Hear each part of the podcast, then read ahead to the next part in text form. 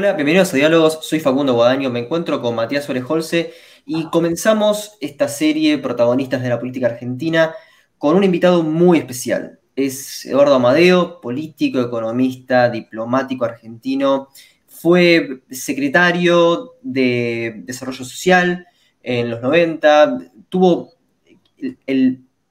digamos, la complicada tarea de negociar la deuda en los años 2000, eh, fue diputado y actualmente se encuentra en Propuesta Republicana, el partido PRO. ¿Cómo te encontrás, Eduardo? Muy bien, Facundo, muy bien, muchísimas gracias. Bueno, Eduardo, me gustaría empezar con una pregunta un poco biográfica, ¿no? Si uno ve en su currículum, encuentra al menos dos pasiones que son evidentes, que son la política y la economía. Me interesaría saber en qué momento de su vida supo que quería, bueno, dedicarse a la política, cómo fueron sus primeros pasos en la política, cómo fue eh, no sé si fue empezó como militante o cómo, cómo fue esa historia de su vida. Yo era estudiante de economía en la Universidad Católica Argentina, era un buen estudiante, eh, y estando en tercer año, me parece, me, nos contrató a varios de nosotros una fundación que se llamaba la Fundación Aragón para que fuéramos a el Chaco santafesino, esto es el norte de Santa Fe, eh, para tratar de ayudar en esa zona que era una zona pobrísima, había sido devastada en algún momento por una empresa inglesa que llamaba La Forestal, que producía quebracho, eh, producía tanino, para lo cual había que talar los árboles, y dejaron un verdadero desastre. Estuve bastante tiempo allí y allí conocí a los curas del tercer mundo, en particular a uno en particular que me, me, impactó muchísimo. Y cuando volví, eh, me di cuenta que lo que me enseñaban en la universidad, en la facultad, no era lo que pasaba en la realidad. Y esto despertó mi, mi vocación política, que además yo la tenía porque mi abuelo había sido senador radical y yo siempre tenía una mirada muy interesada a la política. Y entonces decidí empezar a militar, para lo cual, por consejo de mi decano, fui a, tocar el timbre al estudio de Antonio Cafiero, con quien trabajaría después toda la vida. ¿En qué año eh, más o menos fue, fue esto?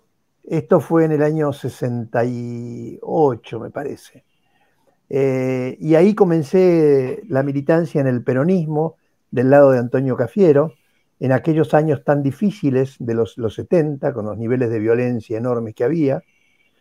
Eh, tuve empecé como eh, secretario de Obras Públicas de la municipalidad, cuando volvió el gobierno al peronismo, cuando, cuando asumió Cámpora. Eh, y ahí después, bueno, todos aquellos tiempos fueron muy difíciles. Yo nunca estuve en la guerrilla, pero tenía muchísimos amigos que estaban en las organizaciones populares, las organizaciones armadas. Me fui en aquellos tiempos a Inglaterra a completar mi educación en economía, volví. Y, después, eh, cuando Antonio Cafiero lo nombraron ministro de Economía a mediados del año 75, me nombró presidente del INTI, el Instituto Nacional de Tecnología Industrial, que para un graduado en economía y especialista en política tecnológica como yo, era el sueño del pibe. Había 2.000 ingenieros. Ese sueño del pibe duró hasta el 24 de marzo de 1976, cuando vino, la, cuando vino el golpe militar.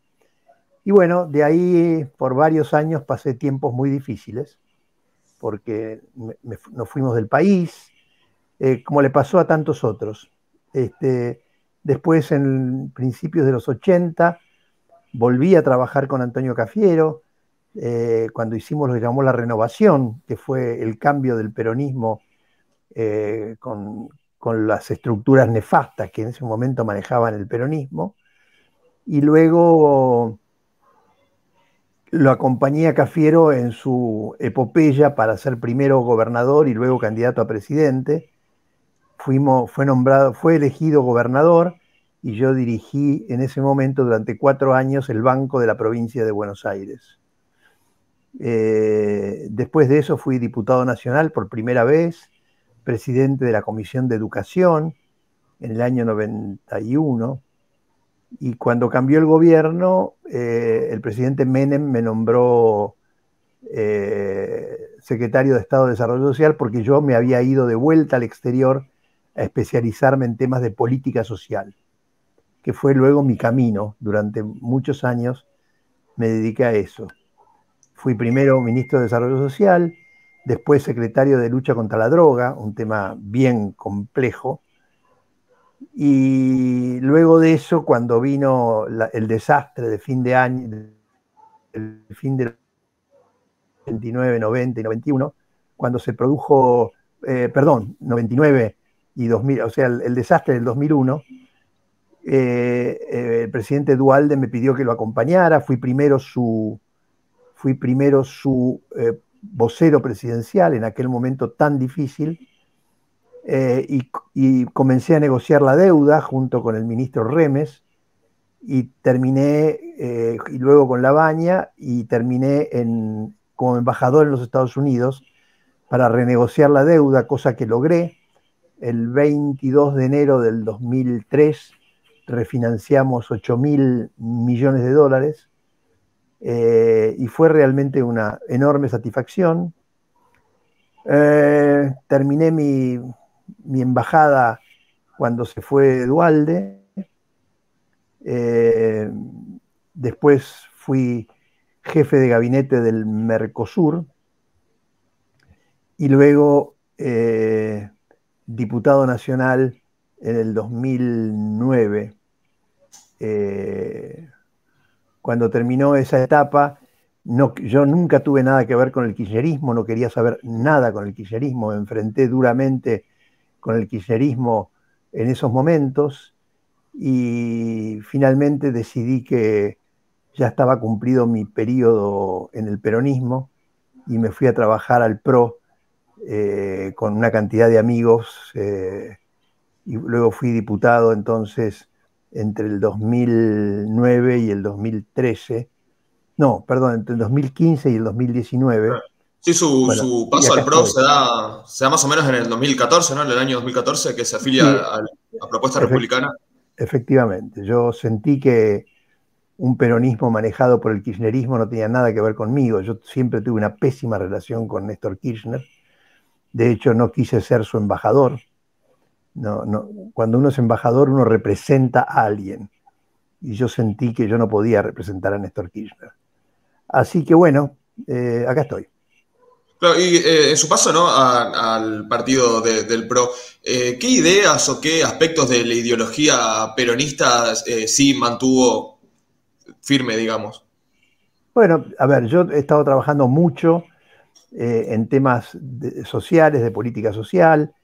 Eh, en los años en los que no estuve en la política, fui un consultor bastante reconocido en temas de política social y mantengo mi preocupación, lo sigo haciendo, por las cuestiones relacionadas con la pobreza, en general todo el ámbito de la política social. Y eh, eso creo que es un tema en el que además he encontrado mucha gente con la que me siento muy bien, pero además yo siempre he sido un firme defensor de la democracia en todos sus campos. Esto es el valor de las instituciones, el respeto por los derechos de las personas. Creo mucho en, la, en el valor de las herramientas básicas del crecimiento económico, este, cuestión que si usted quiere hablar de, peronismo, en su momento Perón este, lo, marcó muy bien y muy fuerte eh, a, los principios de su, gobierno.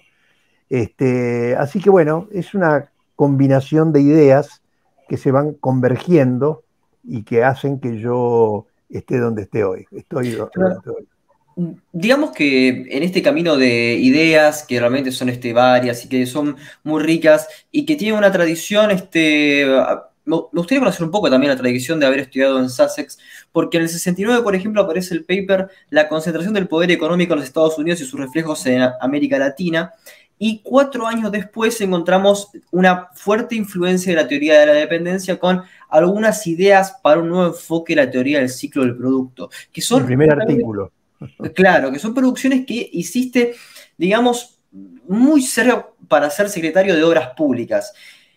¿Cuál es la fina línea, si es que hay, ¿no? entre la academia y este, la praxis política. ¿Se pueden llevar esas ideas? O sea, ¿pudiste llevar algunas de esas ideas o es totalmente distinto eh, a la hora de la, de la acción? Veo que has estudiado con cuidado mi currículum, te felicito. Eh, a ver, yo creo que la política es un compromiso, es básicamente un compromiso con la gente, ¿no? O sea, uno va a hacer política porque lo que quiere es cambiar realidades. Y para cambiar esas realidades, para mejorar esas realidades, lo que tiene que, necesita es pensar mucho, estudiar mucho, conocer mucho la realidad, este, de modo de poder dar las mejores soluciones posibles. Por eso me he dedicado, digo, sistemáticamente al tema académico. Si querés, he escrito tres libros relativamente importantes, eh, uno de ellos muy relacionado con la política, que se llama La salida del abismo, donde cuento mi experiencia en la negociación de la deuda, y después dos más, País Rico y País Pobre, y La familia líquida, que expresan mi compromiso con el tema social. Pero yendo entonces a tu pregunta, eh, eh, la mejor manera de transitar este compromiso con la gente que es la política es hacerlo desde conocimientos bien, bien formados, bien establecidos, porque la chantada lo único que hace es perjudicar a la gente, ¿no? Claro, pero bueno, digamos que tenemos en ese momento este, la teoría de, no sé, este Prevish, ¿no? E, esto es teoría de la dependencia. Eh, ¿se, puede, o sea, en ese momento del 65, ¿pudiste aplicar eso o, digamos que te, sirvió como un enfoque como para poder hacer política? Las ideas van evolucionando, ¿no? O sea, eh, la, teoría de la dependencia era sin ninguna duda el pensamiento dominante en América Latina y en la Argentina eh, durante los 70. Eh, después, obviamente, uno puede criticar aquellos momentos. En esos momentos había un pensamiento muy sano, muy interesante. Yo cuando fui a Inglaterra, no era solamente en la Argentina, era en el mundo. Yo fui a estudiar economía de la innovación y economía de la tecnología, y en ese momento el paradigma predominante era el de la dependencia, o sea, rompamos la dependencia de los países centrales para tener un crecimiento eh, propio, con pautas propias, seamos creativos, generemos conocimiento propio, y eso fue durante mucho tiempo, eh, con autores muy, muy importantes, entre los que figura, por ejemplo, Fernando Enrique Cardoso, el expresidente de Brasil, eh, América Latina tenía un pensamiento muy denso y muy importante. Luego, esos pensamientos van cambiando eh, y es bueno que cambien, ¿no? O sea, la realidad eh, obliga a ir mejorando y profundizando el conocimiento. Ahora, justamente, que entramos juntos. en este sentido, ¿no? de, ir avanzando en el conocimiento, actualmente me imagino que sigue leyendo autores de economía o de filosofía política. Eh, ¿Se encuentra leyendo algunos autores que lo estén motivando, digamos, eh, al día de hoy? Eh, sí, leo, leo diversas cosas. a ver qué estuve leyendo este, verano, a ver, leí las memorias de Obama, leí un, un, libro de mm, Eduardo Levi Yeyati, muy interesante, he estado leyendo varios artículos de Juan Liach a quien admiro. Leí algunas cosas de Harari, este intelectual este, que tiene tanta influencia. Eh, no, bueno, y artículos sobre la, realidad argentina, digamos, ¿no? O sea, es una combinación de, cosas que, te van mejorando el, el pensamiento, ¿no? Ahora hacemos una especie como de giro vintage, vamos al 87, ya este, con ese, ese tándem entre este, Surruil, Puliese, después estar con, este, con, se fue el nombre, este, no, no, Machinea en el, Banco Central, sí, pero este, Jesús Rodríguez. Estábamos en épocas de hiperinflación y bueno, vos estabas justamente en el Banco este, Provincia de Buenos Aires, ¿no? Eh, ¿Cómo fue eh, manejar las herramientas para poder este, lidiar con eso? Porque había un desorden enorme. Nosotros acá tuvimos justamente a Heyman y a Machinea y hablaban de que realmente era una cuestión de mezcla de heterodoxia con ortodoxia, ajuste por un lado, control de precios relativos por otro. O sea, muy difícil de poder hacer. Y Juan Liach dijo, solo sale de hiperinflación con eh, con este, paridad cambiaria, que es lo que terminó pasando. ¿Qué instrumentos tuviste para poder salir de esta crisis? Mira, yo, a ver, a mí nunca me tocaron cosas fáciles, ¿no? O sea, yo me reía, nunca fui cónsul en Venecia, digamos, embajador en París en una época donde no pasara nada. Como es la Argentina, mi vida política ha sido muy densa y muy llena de problemas. El desafío del Banco Provincia fue enorme. Yo llegó momentos en los que pensé que no iba a poder, ¿no? Porque no se trataba solamente de un banco. Digo, para que ustedes tengan una idea, cuando yo asumí el banco, el banco tenía una deuda vencida con bancos del exterior de 2.800 millones de dólares de aquella época, eh, más la hiperinflación. Eh, recuerdo que llegó un momento en que no, no dábamos abasto para, para, mover la cantidad de dinero que había que mover todos los días por las corridas que había contra... O sea, a mí esa época del final de Alfonsín fue realmente muy dura. ¿Cómo salimos de, de eso? Bueno, la, digo, yo viví el, Austral con mis queridos amigos, o sea, Surril Machinea, compañero mío de la facultad, un querido y respetado amigo, Juan Liach, o sea, son, yo estoy muy orgulloso de esas amistades, Jesús Rodríguez, que se formaron al calor de los dramas, ¿no? Eh, yo siempre cuento que en ese momento nosotros en los fines de semana queríamos que no llegara nunca el lunes.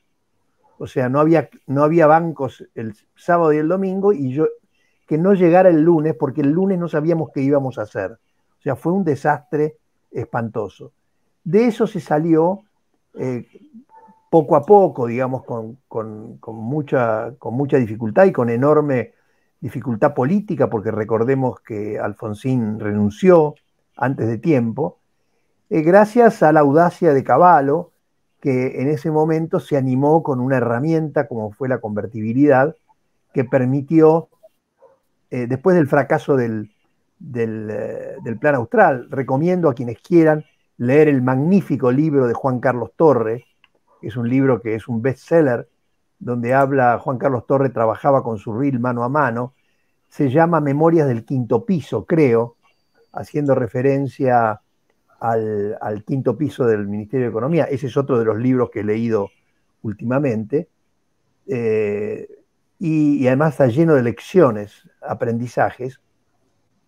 Eh, finalmente tuvo la audacia Caballo de proponer la convertibilidad, que produjo un efecto fantástico, ¿no? Al frenar la inflación de la manera que lo hizo, sobre todo al darle a la gente alguna esperanza de largo plazo, porque uno de los dramas de la Argentina es que nunca tenemos futuro los argentinos, ¿no? Empezamos con una crisis cada 10 años este, y, después este, tuvimos las crisis eh, con, el peronismo a mediados de los, de los 70, después la crisis con Alfonsín y ahora tenemos una crisis cada 5 años. Y eso nos deja sin futuro. Los argentinos no tenemos sensación de futuro. No podemos ahorrar, por ejemplo, porque no tenemos moneda. Y entonces la convertibilidad en ese momento fue una nota muy audaz que luego cayó básicamente porque eh, Menem y luego Caballo no se animaron a salir de la convertibilidad cuando esa etapa ya está agotada y empezamos de vuelta otra vez con los dramas. No sé si me volé mucho en la respuesta, pero bueno. No, no, no, no, yo creo que, yo creo que es bastante precisa. De, hecho, algunos, algunos tópicos que, bueno, me gustaría tratar después porque también en este programa estuvo este Jorge Remelenikov. Este, pero. Y Domingo Caballo también. También Caballo, bueno, es todos. Este, pero en, fin, el, tema acá es que pasamos de la teoría de la dependencia, de ser parte del, gabinete de Isabel Perón, a ser parte de, este, del gabinete de, de Menem, ¿no? Y bueno, de defender las, las privatizaciones. ¿Crees que fue una buena medida? ¿Era lo único que se podía hacer? Eh, ¿Cómo? Bueno, y aparte ¿Las privatizaciones decís vos? Sí, sí, sí. las privatizaciones eran una necesidad en la Argentina. O sea, esta fantasía de que las empresas públicas eran una maravilla, que era lo que nos iban a salvar, era una mentira absoluta. Ustedes son jóvenes, pero yo recuerdo perfectamente cuando este, conseguir un teléfono para vivir este, era una hazaña. No había comunicación en la Argentina, las empresas energéticas eran un desastre absoluto, y no era solamente lo que esto significaba eh, en términos macroeconómicos, eh, un gasto infernal, sino en la vida cotidiana de la gente.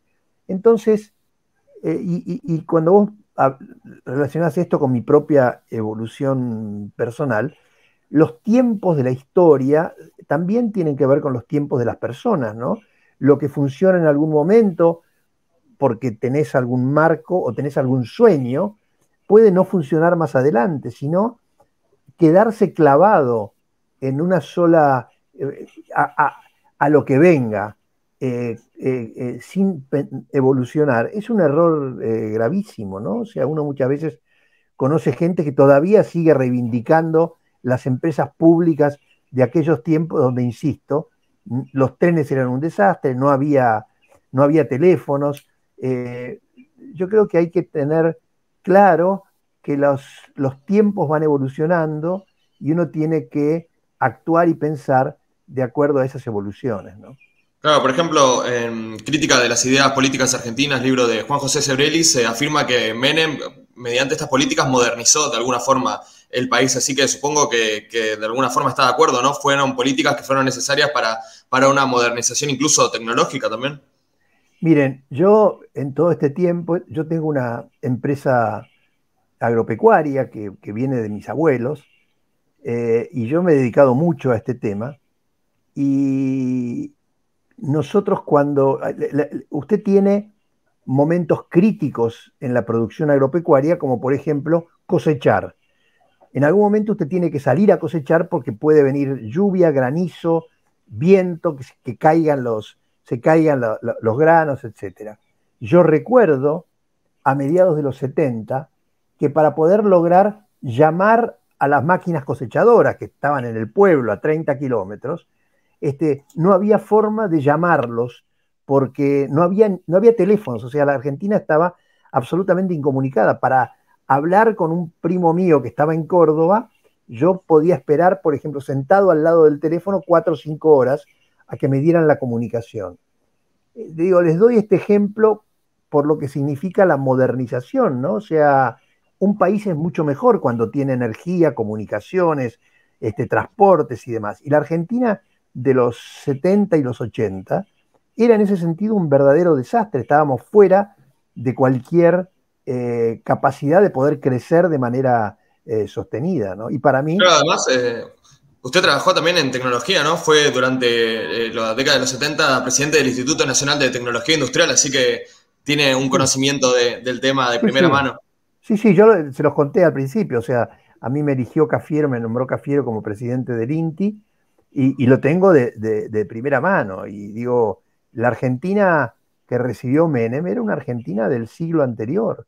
O sea, después se cometieron, podemos hablar mucho tiempo sobre los errores que han ido cometiendo los, los presidentes, Menem cometió varios, pero, pero que era importante en ese momento poder modernizar la Argentina, tener un país que funcionara, eh, es, una, es un dato muy importante, ¿no? Pero para terminar con, la época ¿no? del gobierno de Menem, durante los últimos años, como usted mencionó al comienzo, fue designado durante un breve tiempo secretario de Prevención de Drogadicción y Lucha contra el Narcotráfico. Y me recuerda también algo que usted dijo hace un tiempo, que nunca le tocaron trabajos fáciles, es decir, justo Argentina, que es un país que tiene, bueno, grandes problemas, ¿no? De, salud pública con las drogas o de crímenes por culpa del narcotráfico. ¿Cómo fue su experiencia biográfica con este cargo, con este trabajo tan importante? Mire, fue muy, muy denso, no sé cómo, cómo calificarlo. Yo tenía dos objetivos. Uno muy relacionado con lo humano. La Cedronar tenía mucho trabajo Ah, con organizaciones de financiar las organizaciones que cuidan a los, a los adictos, las que los recuperan, etcétera, fue en ese sentido poner eso en orden, eh, ayudarlos a que tuvieran mejores recursos, que, y para mí fue una, etapa muy emotiva de mi vida. Yo todavía sigo teniendo contacto con la gente que trabaja con los, con los adictos y, y muchas veces recuerdo y, digo, me conecto con ellos porque es un mundo enormemente doloroso. La otra parte es una parte más superestructural de la política, se trataba de poder conectar a la Argentina con otros países para trabajar contra las redes de narcotraficantes. O sea, la única manera que usted tiene de poder frenar la incidencia de los narcos en la Argentina es por la cooperación internacional. La cooperación, el intercambio de información, etc. Y le dediqué mucho tiempo a eso ayudé a construir lo que llamó el Mercosur social, firmé un acuerdo que duró mucho tiempo con el responsable de la lucha contra las drogas en Estados Unidos y también eh, eh, trabajé mucho el tema del lavado de dinero. Tengo el orgullo de haber introducido a la Argentina en las organizaciones mundiales contra el lavado de dinero. La primera vez que Argentina entró en una organización mundial de lavado de dinero fue durante mi trabajo. Eh, y eso no estaba y permitió después mucho intercambio de información para la lucha contra el narco. Una cosa que nosotros hablamos con, con Remes Lenikov era que en una época que podríamos catalogar simplemente rápido, ¿no? Este, de, por lo menos de neoliberal, pero porque, digamos, como un concepto paraguas, digamos, donde eh, había un fuerte, una cuestión con el gasto público, ¿no? Eh, él decía, bueno, yo pude dejar la provincia en orden. Ahora, te tocó un, todo un tema porque estuviste en la Secretaría de Desarrollo Social y con la convertibilidad había que hacer políticas asistencialistas cuando el ajuste de Estado, este, digamos, eh, había una declaración en ese momento este, tuya, Eduardo, dijiste, bueno, el ajuste ya no es un problema, es como que es una cuestión más estructural. ¿Cómo era entonces hacer política asistencialista en un momento donde el gasto tenía que ser este, cuidado? Me encanta que hayas, eh, analizado, me hayas analizado tanto porque me traes temas bien interesantes. Cuando yo asumí la Secretaría de Desarrollo Social, la Argentina tenía un 7-10% de pobreza, eh, un desempleo francamente bajo, y entonces, y, en esa época se usaba mucho, eh, no me acuerdo exactamente la frase, pero que hacía referencia a los focos de pobreza. O sea, había pobreza en determinados lugares, sin ninguna duda en el NOA, en Jujuy, Salta, Santiago del Estero, Catamarca, etcétera, y luego en el conurbano. Pero ya que hablamos de Menem, el ajuste eh, de gasto que hizo Caballo y la apertura de, la apertura de, fronteras para la importación produjo un golpe importante que hizo aumentar sensiblemente el desempleo y la pobreza. Y yo me encontré de golpe que lo que era un trabajo relativamente reducido, yo me ocupaba además de muchas otras cosas eh, que no, no, tenían que ver con transferencias masivas de recursos, de un día para el otro me encontré con que tenía un aumento sensible de la pobreza el desempleo había subido al 15-17% y por lo tanto tuvimos que salir a buscar recursos para aumentar la transferencia de recursos a la gente más pobre. Conté con eso, para eso con el apoyo de los bancos, el Banco Interamericano de Desarrollo, el BID, el Banco Mundial nos dieron mucha plata. Eh, hicimos programas que todavía existen. Estoy, perdón que hable de mí un minuto, pero estoy muy orgulloso de que algunos de los programas que yo desarrollé en aquel tiempo todavía existen. Ustedes que se llevan tan bien con Google pueden buscar Promeva, programa de mejoramiento de barrios, que viene de aquella época, eh, las estructuras de organización de, de la política social, porque mi principal preocupación era la profesionalización de la política social. La política social es habitualmente el, el, el potrero de la politiquería, ¿no? ¿Y estuviste acompañado ahí? O sea, ¿estuviste acompañado en ese momento? Sí, eh, debo reconocer que Menem me ayudó muchísimo, me bancó todo el tiempo. O sea, yo estoy bien orgulloso de haber dejado, digo, si ustedes ponen siempre sistema de información, evaluación y monitoreo de programas sociales en Google, van a encontrar un programa que todavía existe y que tuvo todos los premios imaginables, porque en aquellos años eh, se, ocupaba de evaluar y monitorear los programas para que la plata no se dilapidara. Ahora, yendo a tu pregunta, sí, esto me motivó mucha pelea con Caballo. Yo lo respetaba mucho por lo que había hecho en ese momento, pero Caballo es un señor complejo eh, y, en ese momento tuvimos duras discusiones porque de alguna manera yo le recordaba a Caballo, invirtiendo mucho en temas sociales, que había aspectos de su gestión que estaban generando pobreza. Entonces, cuando él discutía conmigo cuánta plata me iba a dar, en realidad estaba, él decía, esto es temporario, va a pasar rápidamente. En cuanto la economía siga creciendo, la pobreza y el desempleo van a bajar. Y yo decía, mira, Mingo, no es así por razones muy complejas. O sea, tuve duras discusiones con él, eh, pero, pero debo reconocer que el presidente me bancó y, pudimos completar el periodo razonablemente bien. Ahora, ¿cómo fue eh, en ese momento? Bueno, este, comenzaron este, eh, por esta situación realmente complicadísima, los piquetes, asociaciones barriales a tener una, fuerza más combativa.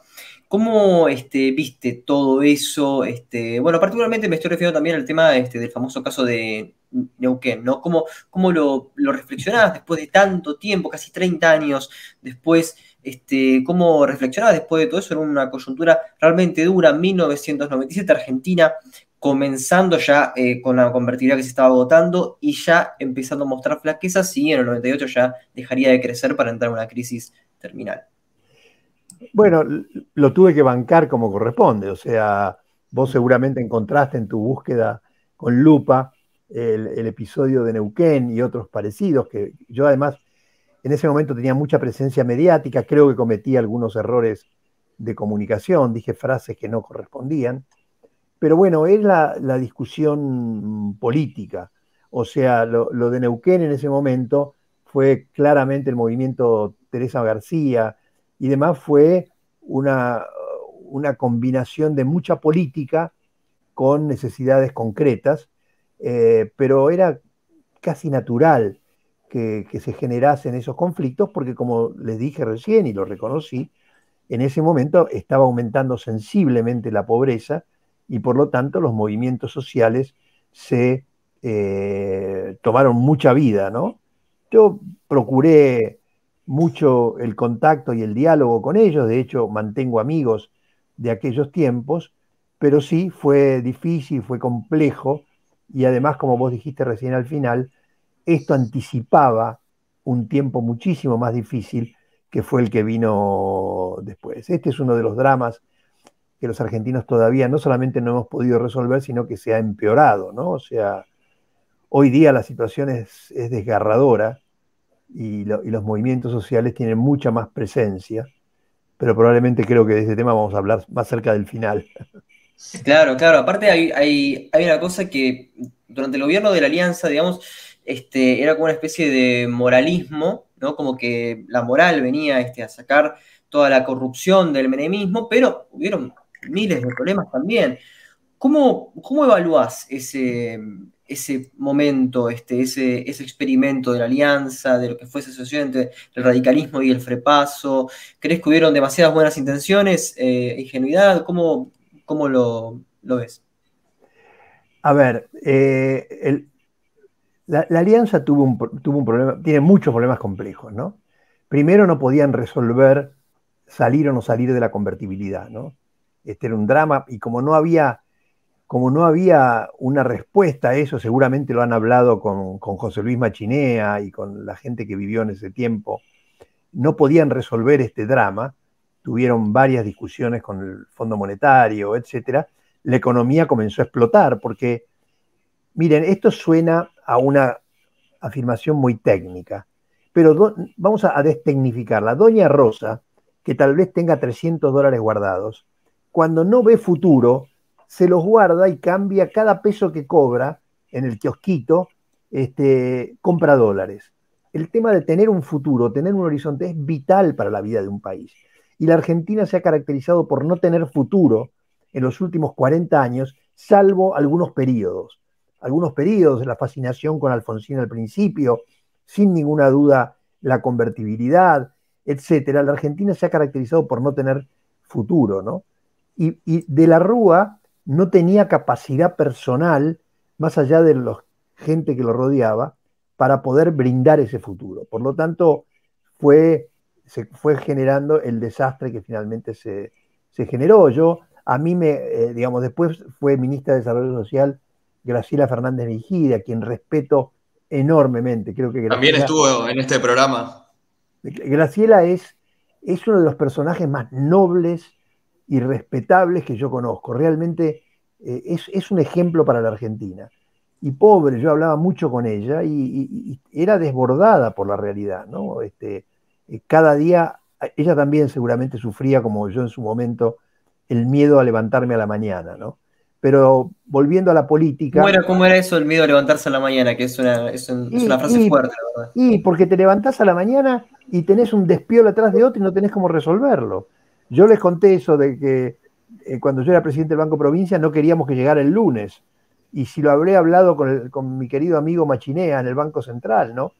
Domingo a las 6 de la tarde no sabíamos si podíamos abrir los bancos al día siguiente por las corridas que teníamos. Y Graciela seguramente levantarse a la mañana y ver que tenía al día siguiente mil piquetes, que no tenía plata, que, veían que no había salida. Eh, ha sido dura la política en la Argentina, sobre todo para la gente comprometida como ella. ¿no? Cuando uno es noble y comprometido, sufre y siente esos problemas como si fueran muy propios, y yo por eso le tengo el enorme respeto que le tengo a la querida Graciela. Otro político que es central ¿no? en toda esta época, que bueno, lamentablemente no pudo estar en, este programa, como si estuvieron muchos otros de los que estuvimos mencionando, es, eh, bueno, de la Rúa, ¿no? Es un personaje muy, muy interesante porque tenés gente que, bueno, que estuvo en este programa que, lo apoya, ¿no? Que lo respeta mucho, como puede ser Fernando Iglesias, y otro espectro de, la gente por ahí más cercana también a las ideas progresistas que, bueno, que, lo desprecian hasta parece de, de una forma bastante exagerada. ¿Cómo es tu evaluación, cómo es tu recuerdo de, de, la Rúa como, bueno, como político, como persona, como presidente? Yo tengo una hipótesis que no he podido confirmar. Yo tuve mucho contacto con De la Rúa sobre el final de su gobierno. Eh, como yo trabajaba tan cerca de Jorge Remes, eh, que también es un querido amigo, fuimos a hablar alguna vez con él para ver si podíamos encontrar una solución. Y a mí me sorprendió mucho porque de la Rúa hay hipótesis que habría que confirmar sobre qué le pasó a de la Rúa. O sea, qué le pasó física y psicológicamente. Él tenía mucha experiencia de gobierno, había sido un buen intendente, eh, senador, diputado, o sea, no era un aprendiz. Y de golpe fue como que lo desbordó la realidad e inclusive comenzó a producir y a decir cosas inconsistentes que fueron muy sorprendentes. O sea, eh, en sus últimos meses, De la Rúa no estaba en condiciones de poder seguir adelante y a eso ayudó la espantosa gestión de Chacho Álvarez, que la verdad que yo personalmente es de las peores cosas que he visto, ¿no? Esa, la renuncia de Chacho Álvarez simplemente por vedetismo, lo dejaron solo. Eh, Álvarez lo dejó solo a De la Rúa y ya de la Rúa no pudo conducir. No existe política sin conducción, o sea, no, no hay forma. Este, ustedes también en el rubro de ustedes, si ustedes no, tienen, no consiguen ordenar su trabajo y su pensamiento, no pueden hacer un programa. Imagínense eso para la República, ¿no? Entonces, yo nunca vi ningún estudio sobre qué le pasó psicológica o físicamente a De la Rúa, pero tengo la impresión de que él tuvo, digamos, lo desbordó personalmente y cometía un error atrás de otro, estaba confundido. La verdad que lo siento mucho porque estuvo un Pero ¿cuáles eran esas inconsistencias, Eduardo? ¿Cuáles eran algunas que vos, que vos recuerdas? Bueno, él no podía tomar decisiones. O sea, eh, tenía que decidir si quedarse en la convertibilidad o salir de la convertibilidad. Un presidente toma, toma todo el tiempo esas decisiones que a veces son dicotómicas y solamente los resuelve con mucha decisión personal, con mucha fuerza personal. Y yo tengo historias que no puedo contar porque son parte de, digamos, de experiencias humanas con De la Rúa, eh, que, indicaban que él no podía, no podía tomar decisiones, estaba absolutamente perdido y por lo tanto cometía errores que lo fueron terminando, que fueron terminando con esta final infeliz que tuvo. Ahora, hay, bueno, hay, hemos, hablado con, muchas personas este, que, que adhieren, digamos, a una hipótesis y hubo un golpe de Estado en el 2001, eh, básicamente por el peronismo, que, le, que dicen que le vació el gobierno que le vaciaron el gobierno de la Rúa y que facilitaron este, las manifestaciones. En este programa pasaron quienes estuvieron, quienes salieron a esa hipótesis y quienes dijeron que no, que no hay pruebas para eso. Eh, me gustaría saber cuál es tu, opinión respecto a, las jornadas del 19 y 20 de diciembre del, del, 2001. Bueno, no sé si se lo preguntaste a Remes, porque en esa época. Sí, sí, sí, sí, sí. Jorge, yo trabajaba además muchísimo, muy cerca de él. Eh, tenemos una amistad muy fraterna con Jorge.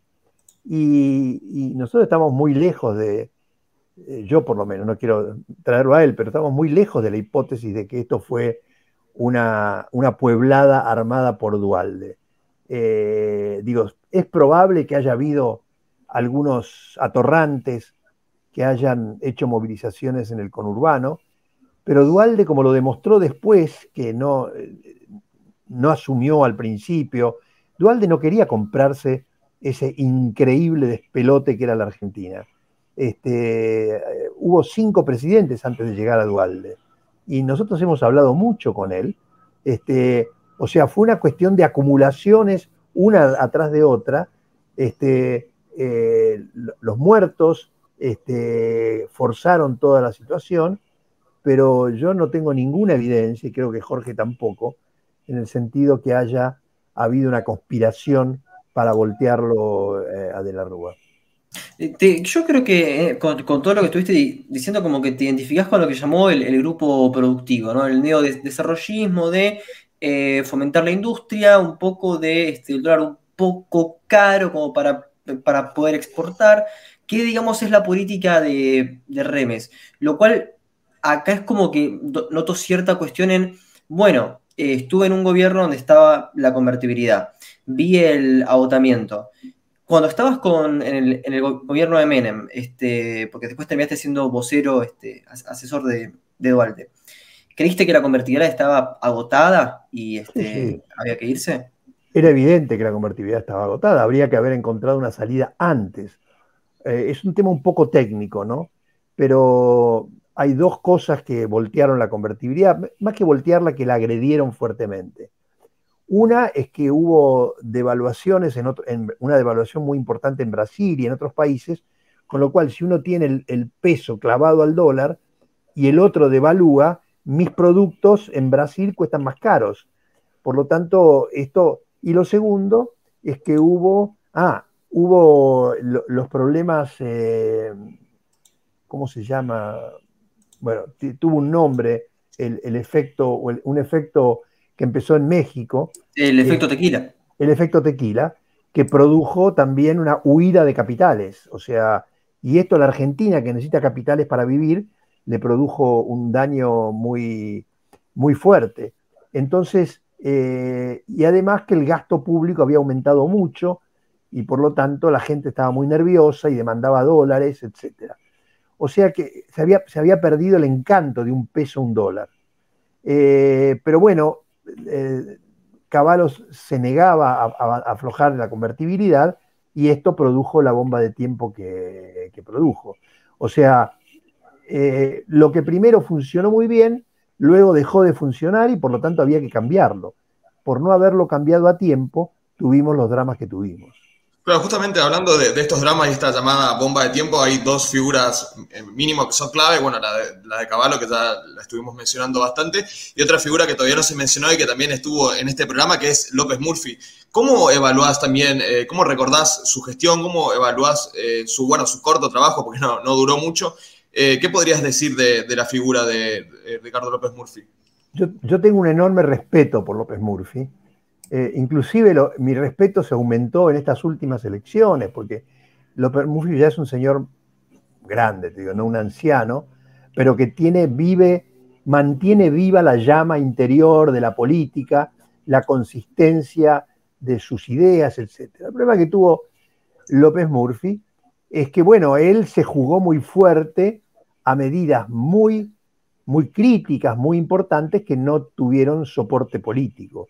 O sea, había que hacer lo que hizo López Murphy, sí había que hacerlo, porque necesitaba darle una señal muy fuerte a los mercados de que se iba a parar la locura del gasto público que estaba consumiendo al país y generando inflación, y él jugó duro, fuerte, pero bueno, tuvo una rebelión social como sucede tantas veces en la Argentina, ¿no? O sea, eh, en el libro este de Juan Carlos Torre, que les, les propongo que lo inviten porque es un libro fantástico, él cuenta también como la, el plan austral murió porque apenas, apenas la sociedad se calmó y, se pasó el miedo que había, inmediatamente todo el mundo empezó a tirar de la manga pidiendo más plata y, el plan voló. A López Murphy le pasó más rápido. Eh, él, él se jugó muy fuerte y no tuvo apoyo político, pero lo respeto mucho.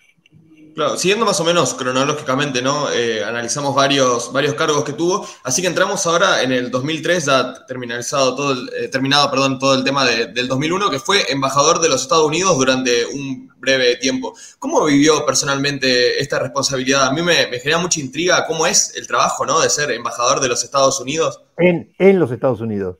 en los Estados Unidos, perdón. Es una, a ver, es el puesto diplomático más importante que uno pueda imaginarse, está en el centro del mundo. Para mí, por muchas razones, fue simplemente inolvidable. Yo, eh, yo viajaba, miren, no quiero exagerar, pero una vez cada 10 días iba a Estados Unidos. Iba, volvía, iba, volvía. Eh, hace poco escribí en la revista Seúl, que es esta revista digital del PRO, una historia sobre esto donde cuento que realmente un momento vino Dualde y me dijo, Eduardo, para de viajar, andate para allá. Porque nosotros necesitábamos, claro, nosotros necesitábamos desesperadamente arreglar con el Fondo Monetario, porque la economía había empezado a levantar gracias al magnífico trabajo de Jorge Remes, que pasará a la historia por su trabajo y porque después La Baña también trabajó muy bien. Nosotros habíamos logrado poner la economía en... De Mendiguren no ahí, no con... No, el corazón, de, el corazón del, programa económico fueron, digo, no, tengo nada contra Mendiguren, pero el corazón fueron primero Remes y después del tema del punto de vista macroeconómico, ¿no? de, la, de la macro, como se dice. Entonces, eh, eso, el programa había comenzado a funcionar, la economía crecía, pero nosotros teníamos este muerto ahí, este, este drama que teníamos que no podíamos resolver con el fondo y además todo el staff, el equipo del fondo nos había tomado como ejemplo. Había que castigar a la Argentina porque la, Argentina había hecho cosas horribles, como este, cerrar los bancos, recuerden ustedes el corralito, todo eso, y la Argentina no merecía nada. Y yo, eh, digo, comencé ese trabajo hasta que finalmente en el mes de noviembre me fui para allá.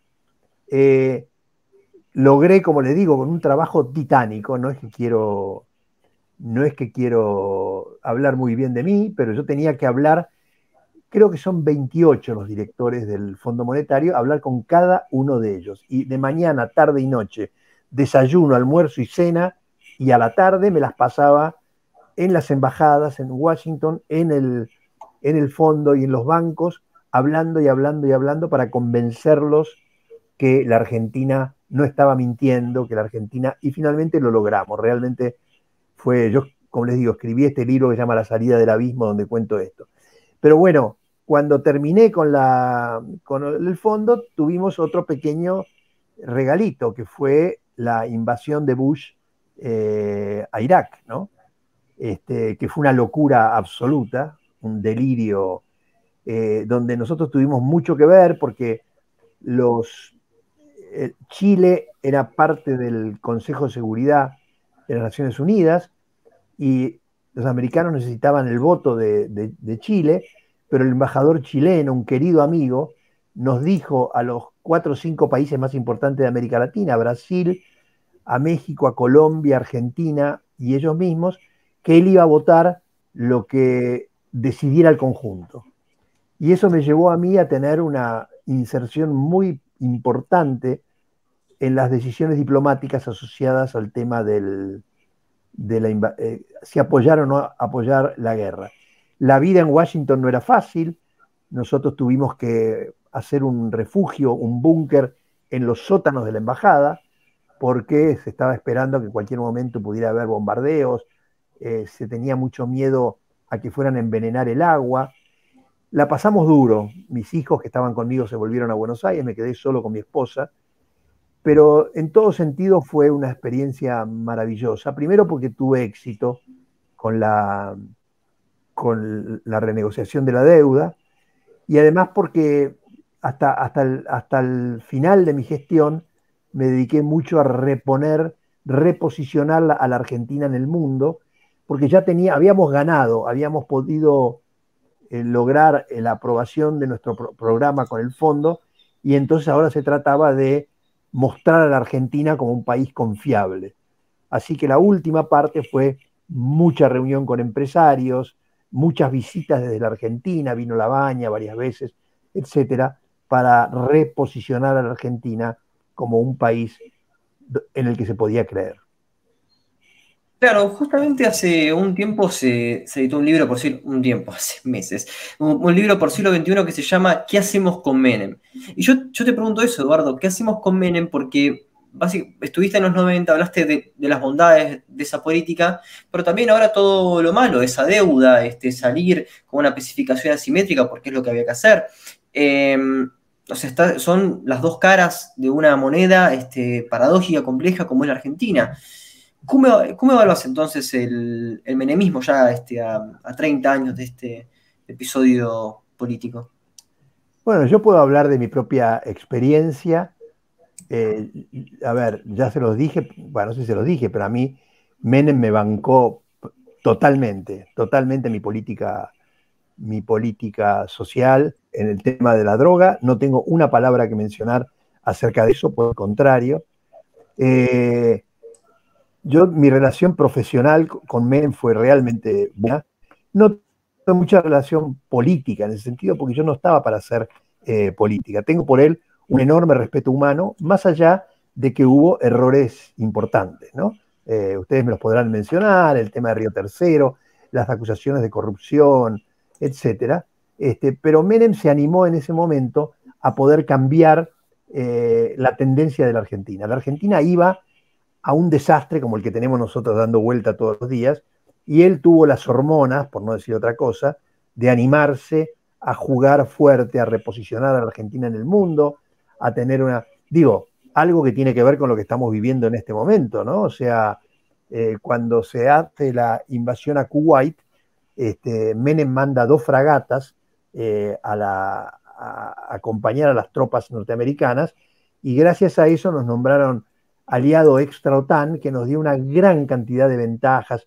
Eh, o sea, se animó a ser una persona audaz y a la Argentina le vino muy bien en una gran cantidad de cosas que nosotros eh, necesitábamos. Así que están también las críticas, yo las respeto. Mi experiencia personal y profesional con Menem ha sido muy buena.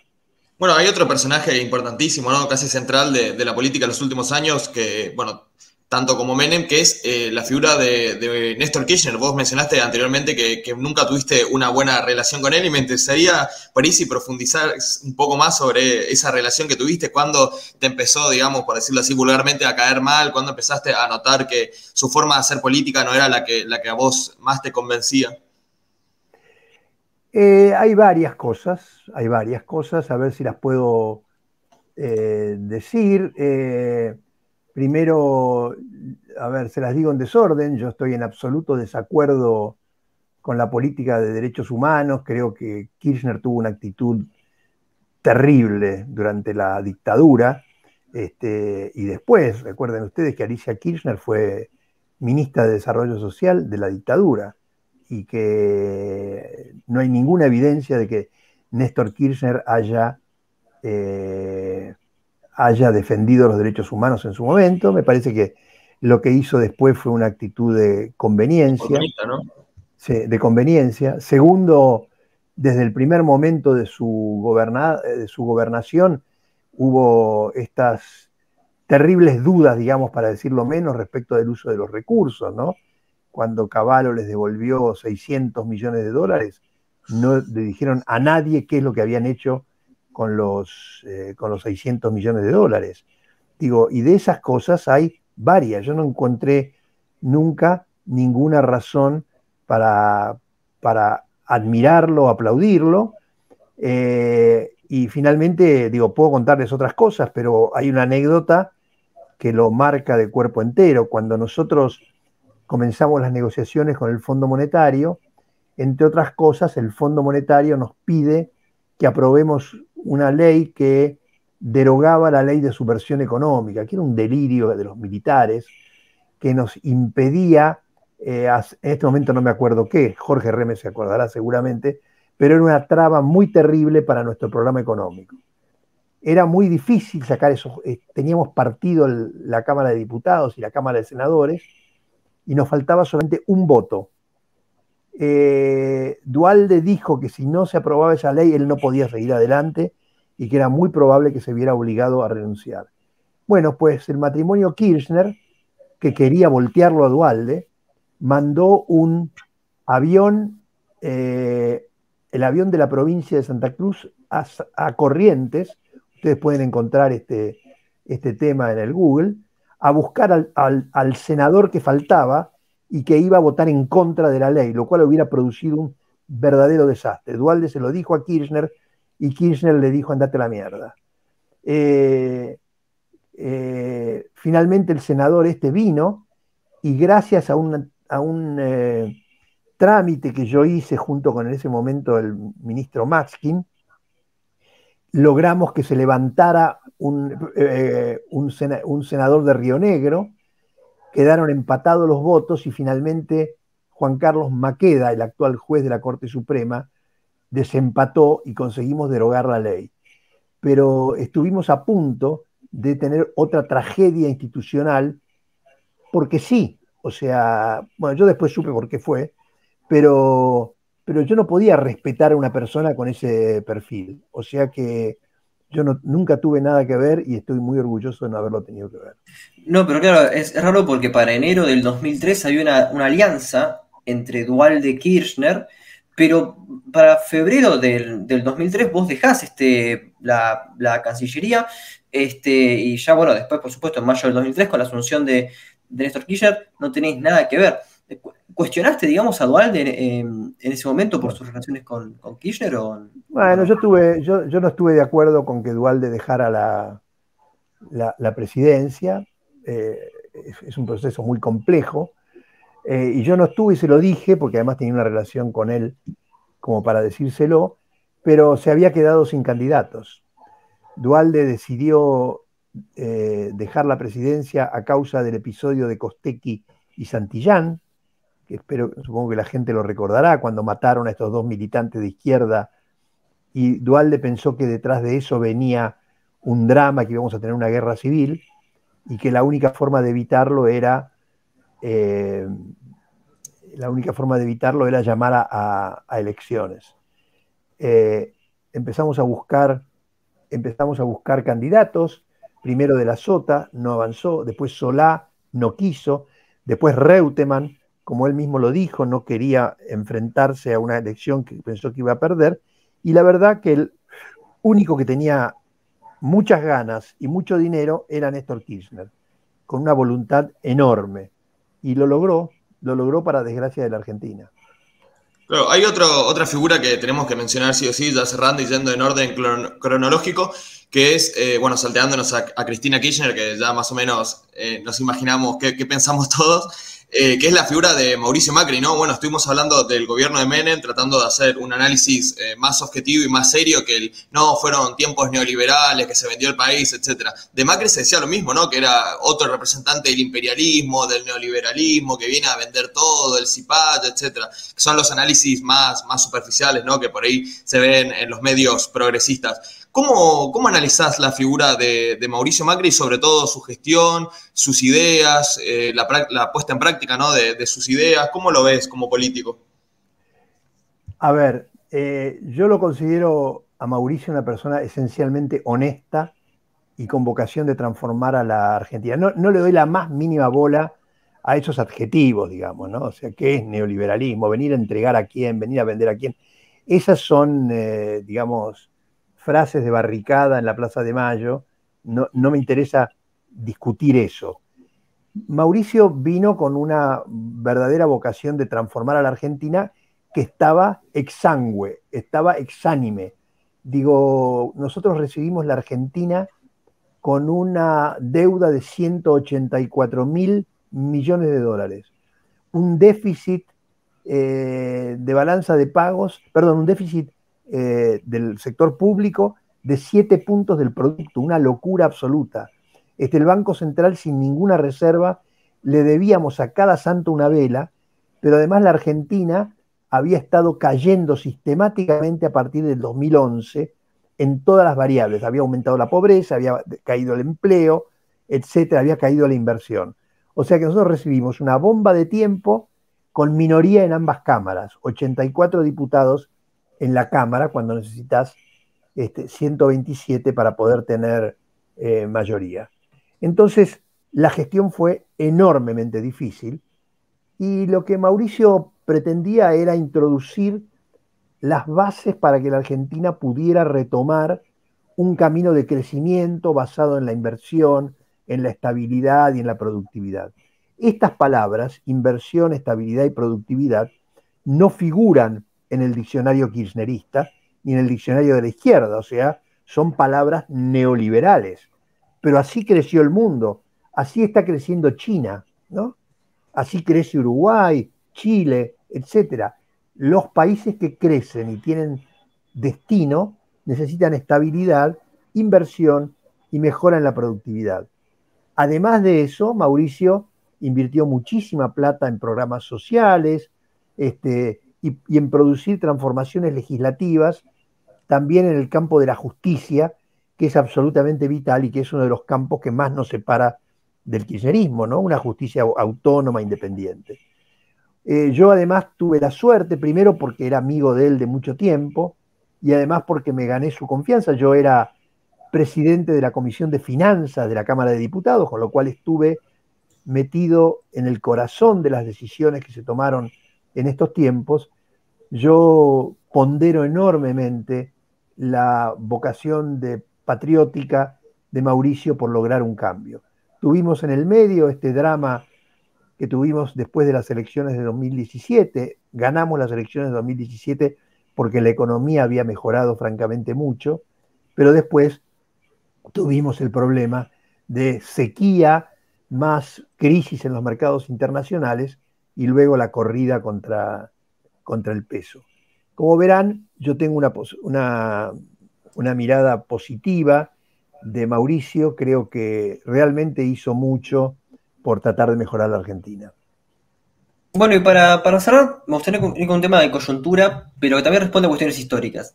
Me gustaría saber cómo puede responder eh, el, PRO o, Juntos por el Cambio a una crisis argentina que es inusitada. Tenemos en total, sumando pobreza e indigencia, 50% de pobres, eh, una inflación eh, descontrolada, crisis de, deuda, al mismo tiempo muchísimo empleo informal. Em, tenemos em, el Estado como empleador de última instancia porque el, sector privado no puede absorber este, mano de obra. Es decir, las herramientas que se usaron en otros periodos, hoy por sí solas, no sirven. O sea, eh, cortar la emisión monetaria de cuajo te genera una recesión terrible. Tomar deuda ahora es prácticamente imposible. Eh, hay que bajar pobreza de, como dije, 50% sumando pobreza e indigencia, o sea, este estado de pobreza en total. ¿Cómo se puede empezar a salir de esto? Estaba por decir un chiste de mal, de mal gusto, decir huyamos. pero, pero, no huyamos, no huyamos porque yo tengo hijos y nietos y quiero que sigan viviendo en, mi país. Eh, es muy complejo, es muy complejo son más los problemas que tenemos que las herramientas que tenemos para resolverlo. Eh, son muchas cosas y no tenemos tiempo para poderlas tomar una por una.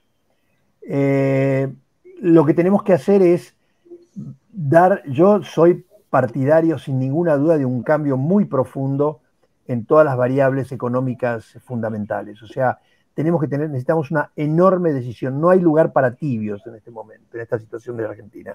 Entonces tenemos que tomar decisiones que no podemos puntualizar en este momento, este, clarísimas respecto del horizonte al que vamos.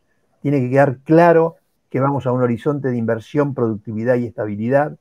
Y hay que producir cambios muy profundos. Volviendo a mi, a mi eh, amor por las políticas sociales, requiere esto un trabajo de ordenamiento muy profundo, porque lo que pasa hoy día, lo más grave, no es cuánta pobreza hay hoy, sino cuánta pobreza habrá mañana. Porque un país que, que no produce educación, cuya educación es un desastre, que tenemos los niveles de marginación educativa de los pibes como la que tenemos, lo que está haciendo es condenando a esos pibes a que sean pobres mañana sin retorno. Y esto, yo el otro día en una discusión, yo decía, ¿hay derecho a pensar que los derechos, que los, sí, que los derechos de los sindicatos son más importantes que los derechos de los pibes? ¿Cómo es posible que la Argentina tuvo los niveles de cierre de escuelas que tuvimos, condenando a los pibes a la exclusión total? Eso es una discusión muy dura. ¿Es posible pensar que el Estado puede ser más importante que los ciudadanos, como sucede eh, habitualmente? Perdón que es como son muchas cosas al mismo tiempo, pero yo lo sintetizaría diciendo que necesitamos tener un programa muy bien armado donde le pongamos, eh, que tiene los componentes que sabemos, ordenamiento del gasto público, mucha promoción a la inversión, no tener un solo impuesto más y bajar los que se puedan, eh, etcétera, eh, en un marco de mucha decisión política. Acá no hay lugar para tibios. Bueno, buenísimo. muchas gracias, Eduardo. Realmente muchas gracias por tu tiempo. Sabemos que este, tu tiempo es oro, así que gracias realmente por participar. esta charla es parte del oro, chicos, gracias. bueno, pero antes de irte, sí, como bueno, como tu invitado, te pedimos si puedes recomendarnos un libro para que leamos nosotros y para que lean los que están viendo este programa o escuchándolo bueno, Nada, les recomiendo también, que tiene que ver con mi intención de lo económico, lean el libro de Juan Carlos Torre, que creo que se llama Memorias del Quinto Piso, pero eh, eh, fue bestseller durante todo el verano. Eh, para, para nosotros que estamos inmersos en la política es interesante, pero también va a ser muy interesante para los ciudadanos comunes porque muestra una etapa de la historia argentina que todos hemos vivido y sufrido y lo escribe muy, muy bien. Así que les recomiendo ese libro. espero que también esté de invitado en este, en este programa. Exactamente. ojalá pueda porque es muy bueno. Bueno, muchas gracias, Eduardo, y, saludos y que, andes bien, que tengas una linda tarde y noche. Muchas gracias, chicos.